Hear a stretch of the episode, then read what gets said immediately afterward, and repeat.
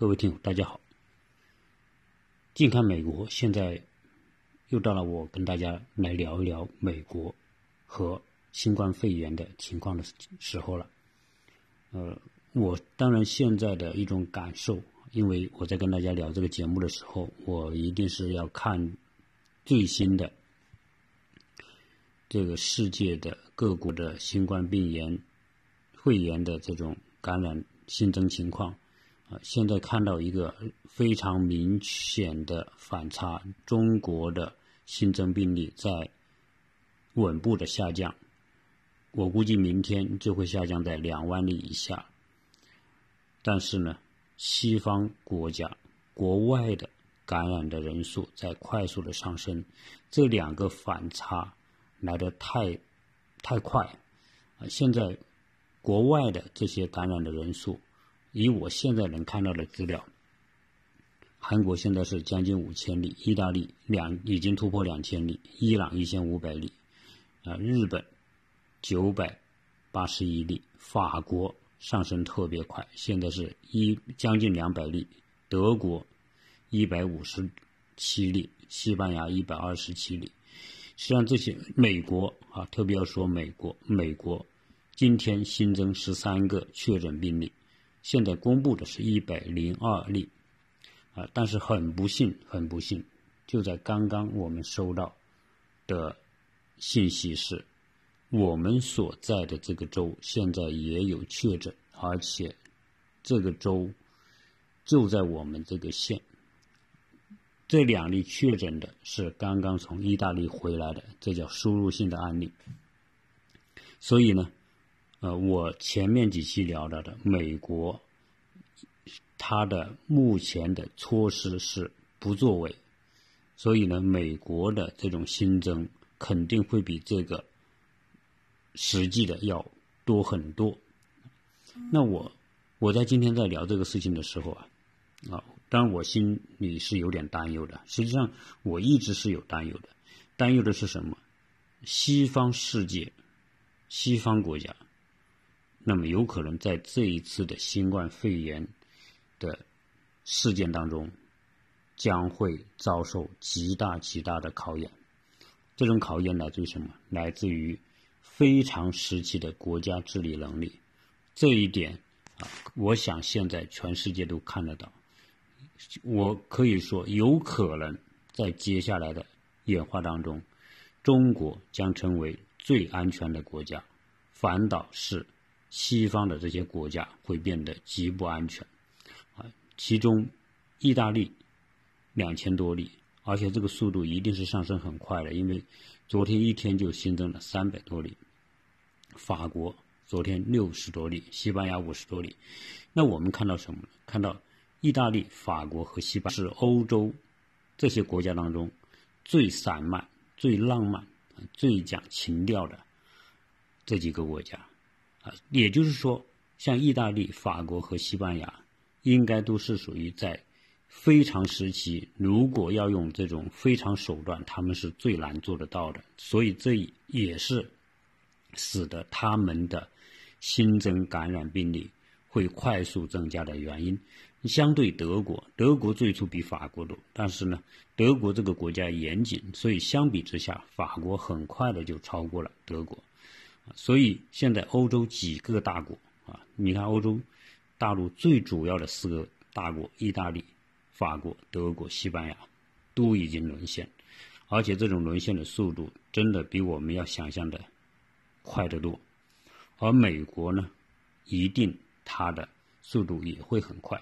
所以我今天在聊这个时候啊，我总觉得我是在做实况转播啊。当然有听友呢，跟在我的。节目后面留言，他说：“你要说你所聊的这些东西呢，啊，他们也愿意每天能听到我的声音，哪怕每天说五分钟、十分钟都可以。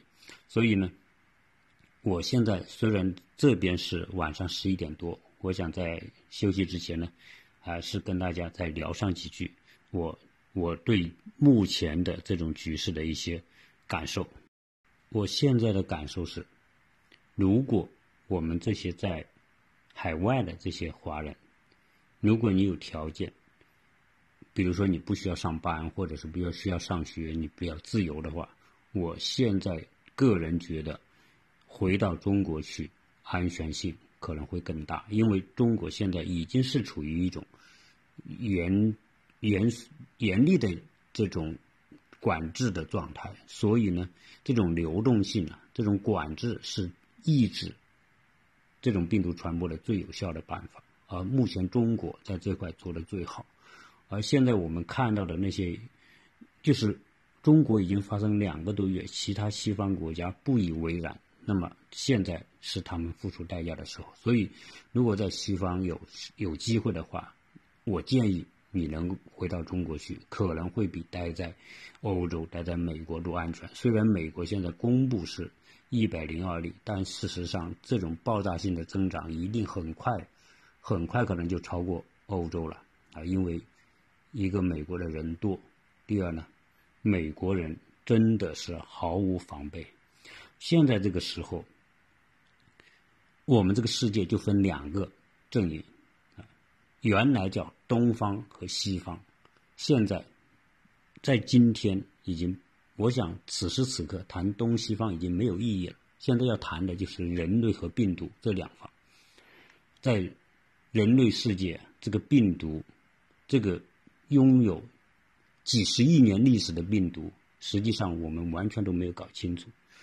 那么今天的这病毒，它对世界的进攻完全不会分制度，不会分人种，不会分分国家，啊，它要进攻的是所有的人类。那在这种情况之下呢，我想，在人类的科技发展到今天这个时候。我们都认为人很了不起，很了不起的时候，这场病毒的爆发实际上是对人类、对全人类一个非常及时的棒喝。事实上，人类并没有什么了不起啊，在这个病毒面前，我们是多么的脆弱。我们一直在利益面前表现的相当的狭隘和自私。这种狭隘和自私，实际上很大程度上引导影响到了现在这个病毒在全世界的大爆发。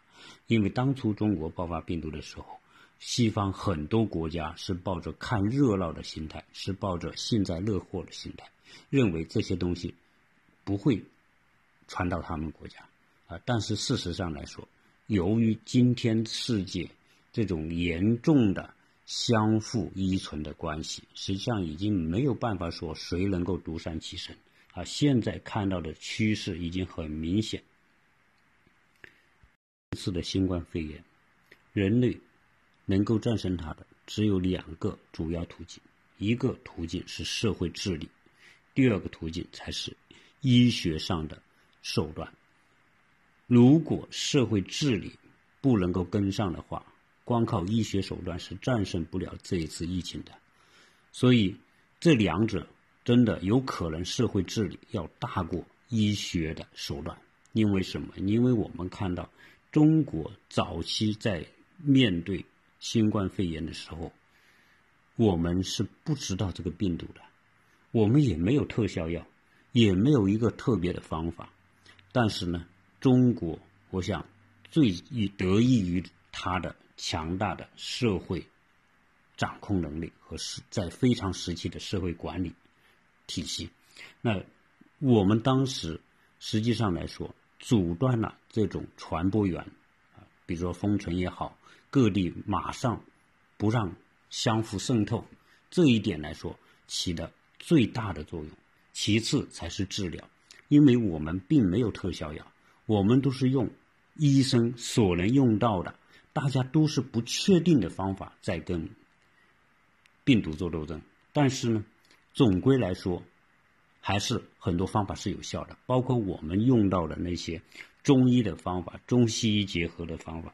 不管西方人怎么来看，但是中医在这一次对抗病毒过程当中，它确实发挥了作用啊，这是大家有目共睹的。同时呢，西方国家那些专家对于中国。在现在来看，看中国的很多做法，从大体上来说是对的啊！不要去追，这个时候我们去追那些这个细节，然后去挑什么那些漏洞，已经显得没有意义了。现在最主要的是看到什么？中国卓有成效的能够把病毒的传播控制住，同时呢，治愈率在大大的提高。除此之外，我想西方这些国家对中国不仅在内心上有一种真正的认知，这个国家确实有它的与西方国家不一样的地方，甚至有可能，我在前几期节目里面讲到，可能有很多的西方国家要把希望寄托在中国身上，因为不仅中国有这种快速反应的能力，中国的强大的医疗辅助体系摸索出的这一整套的经验，都是对全人类有益的。那如果今天在比对抗这个病毒的能力方面，我相信中国仍然是世界上最厉害的。你美国是很厉害，美国你的科技是很先进，但是呢，对待这种突发性的病毒，美国今天显得毫无章法。在我现在在美国所看到的情况，真的是毫无章法。大家还是在。在一种若无其事的这种状态当中，面对着病毒在美国的传播，很多时候呢，我我觉得美国很也是在自欺欺人，对这些新增病例的公布啊、确诊啊这些，实际上根本不是它的真实的情况。我当然担忧，因为我们就出现了两例，这两例会带来什么样的影响？当然，首先是心理影响。原来，乔治亚州他们认为，哎，我们这里没有确诊病例，啊，但是呢，你看现在已经有了，不仅有了，我想这几个人从意大利回来之后，他不可能第一时间就去隔离，然后就就不跟别人接触，他肯定在这个过程当中是会跟别人有接触的，那这个接触很可能就带来有很多还没有显现出来的案病例。啊，这个是很可怕的。那么这些人他仍然在活动，我我今天想啊，要隔离是件很难很难的事情，啊，为什么呢？因为我今天留意了一下，我家小孩打喷嚏，对吧？那这个时候一个喷嚏打出来，你在这个空间里面的人很可能就感染。当然，我小孩肯定是感冒的情况或者是着凉的情况，啊，但但是呢，我们就是说。我们在一个空间里面，要防止不被别人这种传染，是很难很难的事情啊。所以，美国这种情况已经现在十几、二十个州都已经出现了。那实际上，这种传播的速度一定会比我们想象的要快。现在中国旅基的经验，可能是对世界来说最为最为重要的。不光是治疗病本身，那么包括用社会的管控手段来对付病毒，其他国家可能不管他愿意不愿意，最后都得那么做。如果不那么做的，这种后果可以想象得到。很多国家啊，包括韩国、包括法国、包括澳洲，很多的专业人士都认为，实际上这场病毒远远超出了历史上的任何一次。包括西班牙病毒可能带来的感染危险，甚至有些国家像韩国，他们预计他们会有百分之四十到百分之六十的人感染。啊，澳洲的专家认为，可能全世界百分之九十的人都有可能被感染。啊，这个预测呢，虽然有点危言耸听，但事实上，按照现在这种情况，以这种病毒的传染的那种传染性之强来说，很可能是。防不胜防。在这件事情过程当中，我们也感受到一个东西，就是说，不同的国家采取不同的社会治理的制度，确实呢，我们说各有优缺点。西方社会的小政府大社会，在很多时候啊，是被很多人所称颂的，认为这才叫真正的人类社会的未来。对，在平常的时候，我们说在不发生任何大的突发事件的时候，这个小政府确实显得很美好因为大家觉得没有什么人管嘛，你自由度比较高嘛，对，这确实是我们能看得到的。但是呢，这种制度在这种突发的，特别是这种超出意料的突发事件爆发的时候，我们感觉到它真的是毫无无能为力吧。那今天呢，中国的这样一个国家啊，有可能会导致什么？世界对这个国家的重新重新的认知，因为我们现在看到中国的反应能力，中国的社会的控制能力。啊，这一点来说，对于当今我们看得到它是多么的重要。因为什么？因为中国现在开始启动它的强大的制造体系。这次疫情如果没有中国，我估计全世界都没有办法安然度过。因为什么？现在口罩，美国政府宣布说，我每每三个月要以一亿个口罩，但是呢，这只是计划。这些他要那些国家从国外把厂再搬回美国来，这不是一件简单的事情，它牵涉到一个产业链的配套和分工的问题。而中国现在缓过一口进来之后，我们现在每天的口罩都突破一亿个，不管是医用口罩还是属于 N95 口罩。都已经突破一亿个，而这个突破一亿个只是我们产能的很小的一部分。中国的口罩如果开通全部的产能，可以达到多少？可以一年可以做一万亿个口罩，九千多亿到一万亿。如果如果现在这个时候，全世界的工厂都要停产，公司都要停工。学校都要关门，社会都要停止的时候，谁来救世界？我想，可能只有中国的产能能够解决这个问题。那我们再看检测的手段，这个试剂试就是检测的核酸试剂盒，这个东西，美国现在也急眼了啊！CDC 原来是严格控制，要他确认批准的中心才能够做这种检测。现在他也不得不放开，因为他那个速度实在太慢了，检测一个人要好几天的时间，啊，所以现在呢开始放开，同时也鼓励其他的企业来生产试剂盒。但是，你看看中国，现在中国一个企业一天可以生产七十到一百万盒，这种企业已经不止一个。所以现在呢，这样检测这种病毒的试剂离开中国。不可能满足世界的需要，那我想，只要这种需有这种发展的需要的话，那中国可能一天做一千万个的能力都有，啊，所以这就我们只是从几个简单的例子看到，今天中国可以说在这个疫情的时候，对世界是一个很重要的压舱石，啊，压舱石大家知道就是那个船呐，早先的那些船。他都要在船底放上一些石头，他只有在船底放上石头，这个船它才不会翻掉，它才能够保持一个重力向下，保持船的稳定。而现在看来，中国越来越成为整个世界在这种疫情面前的压舱石，啊，这个对中国来说是让世界重新认知这个国家的一个一个很特殊的一个时期，是这一次疫情。还带来几个很重要的认知。一个呢，我们说，在这次疫情之前，新冷战在世界打起来。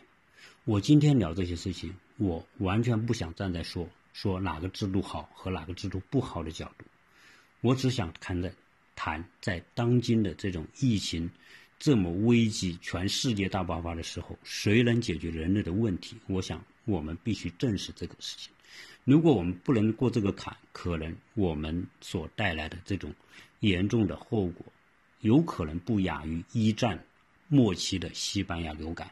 那一次流感，十亿人感染，死了将近一亿人，这个死亡率是很高的。而且一战因为那一次疫情的大爆发而不得不突然终止。那个时候看到什么？看到人类的这种冲突。利益矛盾争夺，在病毒面前什么都不是。所以这次病毒一来，我想我们人类给我们人类一个重新认识这个社会、重新认识我们这些人类，包括这些国家、这些制度的一个机会。在病毒到来之前，我们看到美国和其他国家的贸易战打得不亦乐乎，我们就看到一个人在那个表演，就是美国总统在世界舞台上表演，那种表演的尺度之大，前所未有。但是今天。在病毒面前，这种表演毫无意义，对吧？这个坎过不去，还表演什么呢？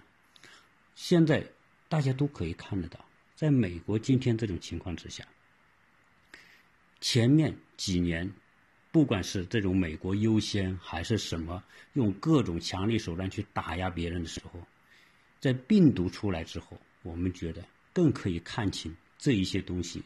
真的都是人为所造出的那种，这种自我践踏的某一种狭隘的心理。那么这一次病毒，美国按照原来的总统的这个步骤走下去的这种节奏已经被彻底打乱了。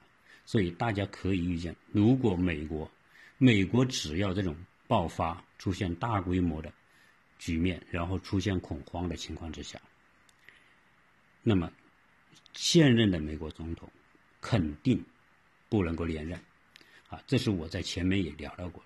过去大家都看好他，民主党根本不是对手。但是现在，由于在这个疫情所采取的对策实在是太软弱无力、太不得力，啊，包括不管他的这种准备，还是说他的这个社会对待这个疫情的那种松懈和政府的不作为。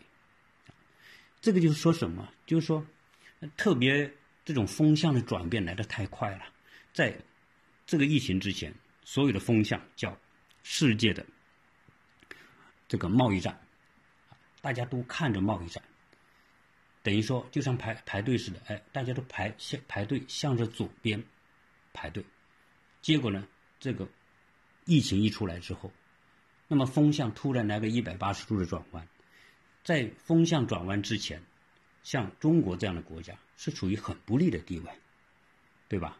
你看我们在面对这些贸易战的时候，我们是吃很大亏的，啊，那我们也不得不要忍辱负重来面对这些事情。但是这个疫情一出来之后，风向从左转向右边，来了一个一百八十度的转向，那么这个时候处在不利地位的中国一转身，发现中国处于最有利的地位。我想，这个时候这个局面呢是特别有戏剧性。那今天，你当初美国总统唱的戏是“我要美国优先”，但是这个疫情一来，这个这个戏没法唱了。美国优先已经变得不成立了啊！因为现在全世界关注的不是你的什么贸易战、你的什么关税、你的你的制造业回流，大家现在要救命的问题。所以在这种非常时期，我们人类的五大需求，对吧？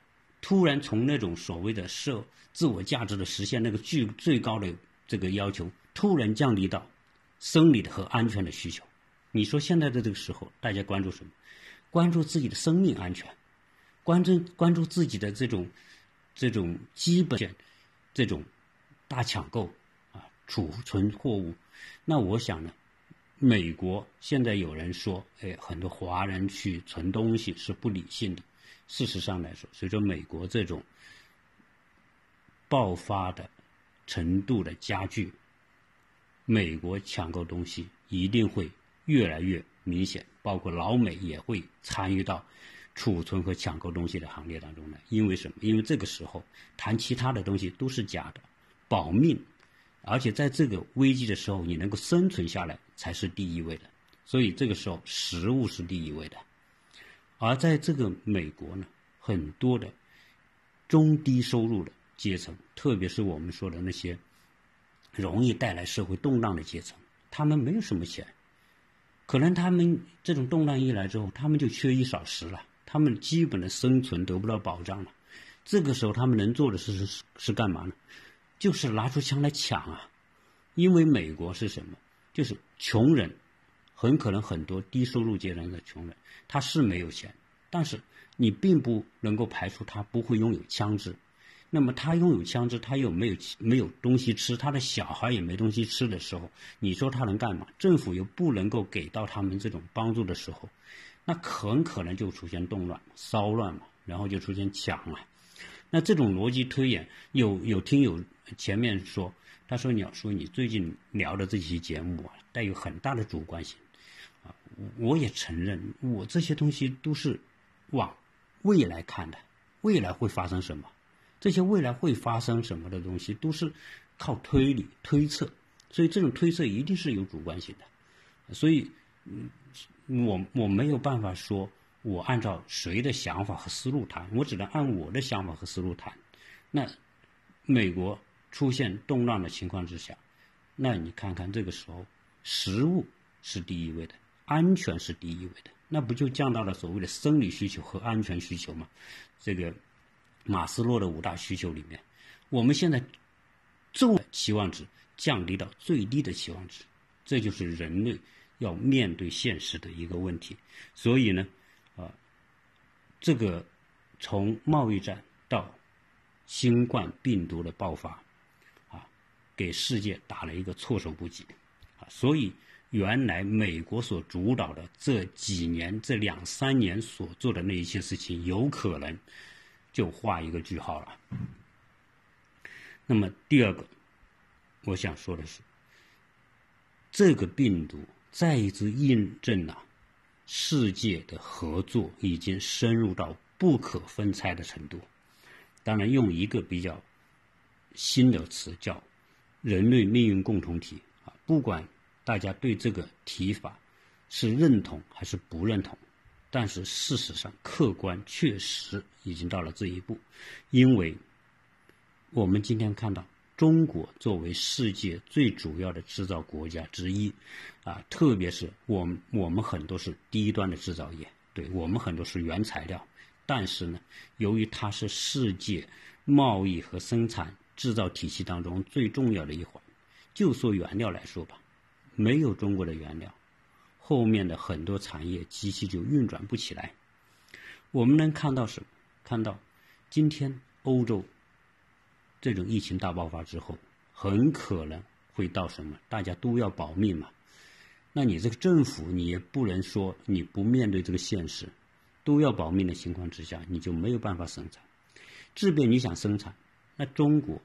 的原料提供不了，中国的零配件提供不了，全世界的那些制造，武汉是世界重要的汽车产业基地和零配件生产基地，武汉这些工厂都停了，武汉大的石化工业，各种各样的那种大体量的这种制造业都在中国，其中湖北是很重要一环，对吧？那么中国的这些制造这个产业链的体系一停止。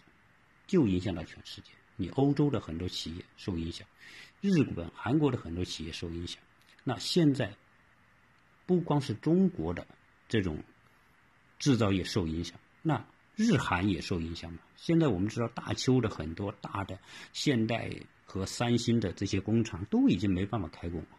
那么日韩的这种制造业受影响，中国的受影响，那欧洲的一受影响。那中是那，所以大家现在对未来的世这一年这个世界经济会到造成多大的冲击？我觉得大家都是很很乐观的，说韩国降低零点几个百分点，根本不是这么回事。如果这种情况运转下去，一停最少是两季度或者是几个月、半年，你怎么可能只降低几个百分点呢？啊，所以这种情况之下。西方主要国家的这种经济要大规模的受影响，这个是人类前所未有的一个考验。因为现在人类联系的太紧密，所以整个是是一个互动的体系。某就像是齿轮完全结合在一起，某一个环节一卡，全部都运转不了。这就是现在的现实。那我们看到什么呢？就是说，实际上啊，这个新冠。肺炎的爆发，让全世界看到另外一个。实际上，过去打贸易战是一件很愚蠢的事情，啊，虽然我们说它可能美国或者某些国家占到了一点便宜，但是现在看来，这种便宜是没办法持续的。中国是世界最大的原料和基础制造业的基地。我们就拿药来说吧，你今天全世界的很多药都依赖于中国，其中一个是依赖于中国提供的原材料。没有中国提供的医药的原材料，下游的很多成品制造企业都没法开工。我们知道，印度是世界上最大的仿制药的生产国，但是印度的这些药的原材料百分之九十都要依赖于中国。那中国的原材料不光是印度、欧洲、美国的制药企业，它也需要中国的原材料。啊，中国的原材料不能给到他们，你你们这些企业你就死了，你没办法往下运转了，因为现在是属于高度的相互依赖的分工，你不可能做成二战时候的全产业链，从上游原料到下游的产成品，现在已经不是那个时候。现在如果说全产业链从上游到终端产品，唯一有可能性的就是中国。美国、欧洲、日韩都不太可能，啊，这就是现在的现实。那如果我们再拿什么呢？就拿这个药品来说，中国的抗生素是世界的百分之九十七到九十八，也就是说，几乎全世界的这种抗生素都是中国生产的。美国的抗生素就严重的依赖中国。如果中国的抗生素只要持续一个季度不给美国，美国的整个国家体系就要崩溃。为什么？因为你的，你你的整个医疗体系离开了这个东西，你没办法运转，你很多病就治不了。啊，这是所以实际上美国智库对美国官方曾经提出过这种警示：如果贸易战打下去，打到最后迫使中国不得不使用这种非常非常手段，就是说我不给你药，我不给你抗生素，我不给你出我原料。你很多药你就没办法做，你整个医疗体系、医院体系，你这些病人的治疗，你就有可能出现极为严重的危机。那你整整个社会你就属于处于完全属于没办法正常运转的动荡状态。啊，当然这一招呢是不会随便去用的，因为它牵扯到人道问题。如果你不供药，很多人就得死在手术台上或者走手死在病房里面，对吧？所以这种情况啊。我觉得，啊，可能让我们很多人，包括政治家、各国的领导人，在这一次的新冠肺炎之后，会重新来检讨我们过去所持的某些观念，甚至某种意识形态所主导的那一些行为，啊，是时候要重新去看待这些事情。呃，在于我们说的西方国家。这种这种体制啊，我们那天有个朋友聊到这个事情的时候聊得特别好。他说，实际上西方国家就像一个公司，西方国家的公司是什么公司呢？是有限责任公司，因为它是任期任期制。我一干呢，我就干一届，干两届，那我总得下台吧？那换另外一个人上台，另外一个人上台呢，就会把他他这个人前一届下台之后，他的责责任就结束了，他叫有限责任。那有什么难题，有什么问题，都是推给下一届政府。那下一届政府有什么问题，他就会说：“哎，这个问题不是我造成的，是上一届政府造成的。”所以变成什么？变成有功劳都是我这届政府的，有有错误都是上一届政府的。这就是这往往是成为西方国家的某一种政治游戏啊。美国特别明显啊，经济好就是我这届政府干得好。经济不好或者出了某个问题是某一届政府干的啊，都是他们的错，变成什么呢？变成实际上他们是可以不用承担责任啊。相比之下，中国在这种疫情所采取的这种做法，更像是什么？更像是无限责任，因为一切都得靠你，不可能找什么其他的借口，你必须扛，所以呢，才会导致着。中国所采取的措施更加彻底、更加有力度、更加有成效啊！所以今天呢，我我想也是在利用我休息之前谈一些我自己的一些感受吧，啊，这个完全是一个主观的看法，所以大家也不要挑说你很主观，我直接我就告诉你，我这个完全就是自己的一些一些一些看法或者一些分析，完全就是我主观的东西，啊，希望这些东东西呢，啊，可能大家会觉得，哎，你还甚至有点偏激，对的，可能在这个时候在谈这个事情的时候，甚至有可能会出现某一些呃。大家可能不一定喜欢的这种表述方式吧，啊，希望呢，啊，大家能够包容，谢谢大家收听。